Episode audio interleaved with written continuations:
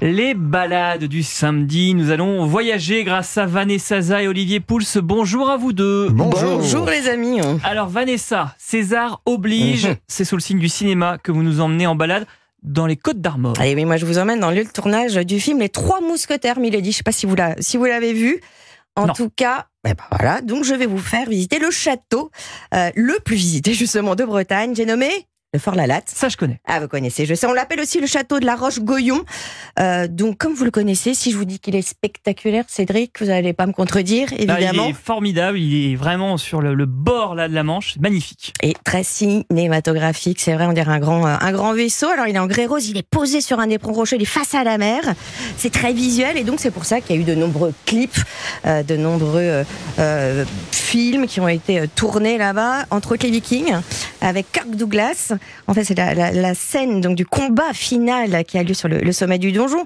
Euh, il y a eu d'autres films, euh, évidemment. Les euh, Chouans, par exemple? pas mal de Philippe de Broca. C'est bon, vous êtes bon, c'est bon. Vous avez une bonne culture cinématographique. Et donc, dans Les Trois Mousquetaires, le fort, c'est carrément bah, la star du film parce que tous les ingrédients y sont. Le pont-levis, les murailles, le donjon, les oubliettes, les engins de guerre. Et donc, il sert de base arrière pour attaquer euh, La Rochelle. Mais attendez, je connais ma famille pas très loin à Erquy, euh, c'est, on est très très loin de La on Rochelle. est très hein. très loin, on est d'accord. Et c'est la grande déception de La Rochelle de ne pas avoir euh, pu euh, accueillir le tournage. Euh, mais c'est vrai que le Fort La Latte et Saint-Malo étaient beaucoup plus appropriés en termes d'espace. Et donc c'est pour ça que dans le film, vous apercevez les remparts de Saint-Malo qui ont été surmontés de silhouettes, celles des tours de La Rochelle, donc pour imiter euh, la ville. Et donc, le Fort La Latte se visite. Ouais, et en plus, il est ouvert en ce moment pour les vacances d'hiver. Euh, alors, même s'il est naturellement peu accessible, hein, ce qui rendait son emplacement bah, ultra stratégique, euh, les Anglais avaient réussi une seule fois, mais très difficilement à l'assiéger, mais sans jamais le prendre. Eh bien, vous, vous pouvez évidemment l'assiéger aujourd'hui. Et même Euh, rentrer dedans. et alors, vous en bateau, je vois bien en bateau par la mer, Ouais. hein, vous adorez ça. Hmm. Ou à pied en empruntant le GR34. Euh, des baskets, puisque ça dure quand même euh, 2h30 à peu près ce sentier entre le Cap Fréhel et le Fort. bonne balade. Et puis sinon, évidemment, à vélo, puisque la vélo maritime n'est pas loin. Un hébergement à nous suggérer parmi tous ceux que vous nous proposerez sur europe1.fr Et bien justement, à proximité de la vélo maritime et du GR34, c'est à Plévenon, une maison d'hôte dans une vieille bâtisse, en grès rose aussi. Ça s'appelle Carléon, 80 euros pour deux petits déj inclus. Merci Vanessa. Olivier Pouls, c'est l'heure de Oui. se mettre à table et vous allez nous prouver ce matin, il n'y a pas de saison pour manger une salade. Il y a de la salade toute l'année, mais pas la même. C'est ça qui est Mhm. intéressant. Ah. Il y a des variétés de salade d'été, de printemps et des variétés de salade hivernale. Et je vous ai euh, préparé une petite euh, sélection de trois salades à manger en ce moment. Euh, quand même, précision, les salades, s'il vous plaît, vous les achetez au marché, chez votre Ah bah oui. maraîcher, pas dans des sachets en Ah plastique. bah non, hein. non, non. Déjà pré-nettoyé avec n'importe quoi, on sait pas ce qu'il y a dedans, c'est un On est d'accord. La vraie, ça prend deux minutes à nettoyer une salade. Bon, alors, coup de cœur pour la mâche. C'est une salade que j'aime beaucoup. Ah, moi, je trouve ça amer. Ouais. Alors, elle a longtemps été considérée comme une mauvaise herbe. Elle est consommée euh, classiquement depuis la, la Renaissance.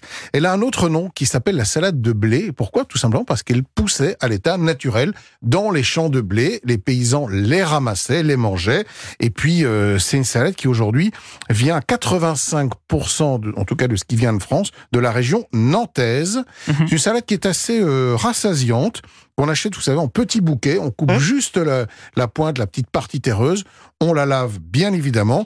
Et puis, on l'associe euh, souvent avec une petite poêlée de lardon, un œuf dur. Ça fait un repas. Et c'est pas mal. Je mets des betteraves, moi, dedans. Vous avez raison. Mmh, tout est mal. accepté avec la mâche. Deuxième. Oui, absolument. Deuxième incontournable, la chicorée. Et là, il y a plusieurs variétés.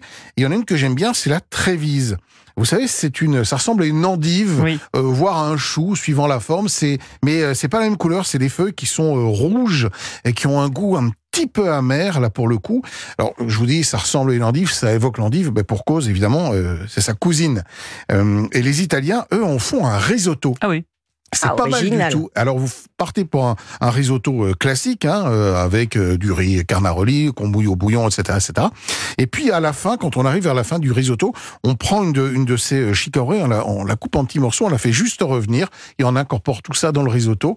Et franchement, avec le parmesan et tout, c'est pas mal du tout. Et il vous reste 20 secondes pour Ouais. euh, la dernière proposition. Allez, la laitue romaine de forme allongée, très craquante, avec un cœur bien serré, ben, nous vient évidemment euh, d'Italie, hein, des Romains. C'est une salade qui tient bien à la cuisson et pourquoi pas la faire braiser avec une petite pointe d'ail, de l'huile d'olive, des herbes, un filet de citron et un trait de sauce soja. Ça nous a mis le l'eau à la bouche. Merci Olivier Pouls et merci Vanessa Zaza.